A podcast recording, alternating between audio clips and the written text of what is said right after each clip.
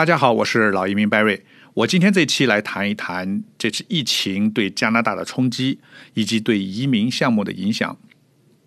上一周，加拿大公布了失业率从二月份的百分之五点六飙升到了三月份的百分之七点八，这个数字是非常非常严重的。据说一百多万人失业了。加拿大一共才三千多万人口啊！而且三月份才刚刚开始，四月份疫情更严重。呃，统计局预计四月底失业率会达到百分之八点九，预计十二个月以后失业率会达到百分之九点六。那么多加拿大人失业了，那么未来加拿大的雇主担保移民项目一定会越来越难了。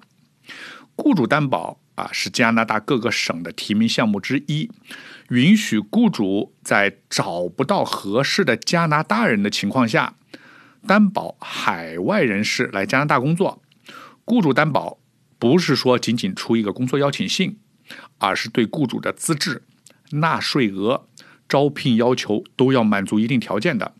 最难的是雇主要到政府，就是人力与社会。发展部申请立免，只有获得批准才能够担保。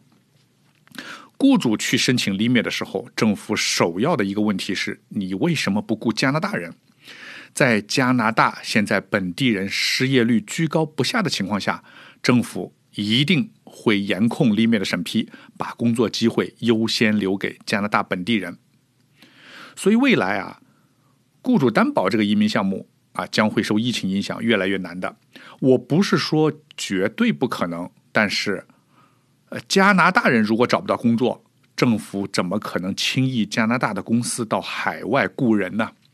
我知道有些移民公司已经开始不接受雇主担保的申请了，我们公司现在也不接受了，已经签约的客户可能要转换到其他的移民项目。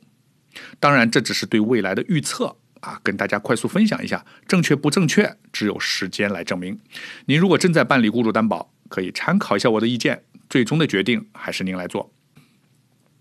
那么，有受疫情影响难申请的项目，有没有受疫情影响而变得容易的项目呢？一定有的。既然这家加拿大政府希望提高就业率，如果你能来加拿大创造一到两个就业职位，不要多。啊，就一两个、两三个雇佣加拿大本地人，加拿大政府一定会热烈欢迎你的。创造就业职位的移民项目属于商业类移民，比如自雇类移民和企业家投资移民。感兴趣朋友，你可以关注我，我会在以后的节目里详细介绍。那有人会问，Barry，你上次介绍的保姆和卡车司机移民呢？这两个项目。不会受影响。首先，卡车司机我上次说了，受疫情影响，它更加稀缺。保姆和护理呢，也不会的。护理人员往往是长期的护理残疾人和老年人，这种护理服务很多是政府资助、政府出的钱。而雇保姆的家庭往往是富裕家庭。加拿大普通的中产家庭一般都是自己带孩子，能请保姆的家庭家境至少是富裕的。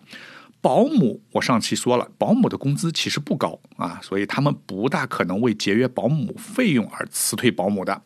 而且一般这里的家庭都是两到三个孩子，请一个保姆每天来照顾两到三个孩子，比把两到三个孩子送到托儿所的费用还要便宜，所以雇主是不会辞退保姆的。好，这期话题我就分享到这里，感谢您的收听。经常有朋友加我，鼓励我，让我非常感谢和感动。另外，大家有留言，不要在喜马拉雅留言啊，我没有时间去回复。我的微信二维码在节目描述里边有啊，微信是联系我的最好方式。我是老移民 Barry，我在多伦多，我们下一期再见。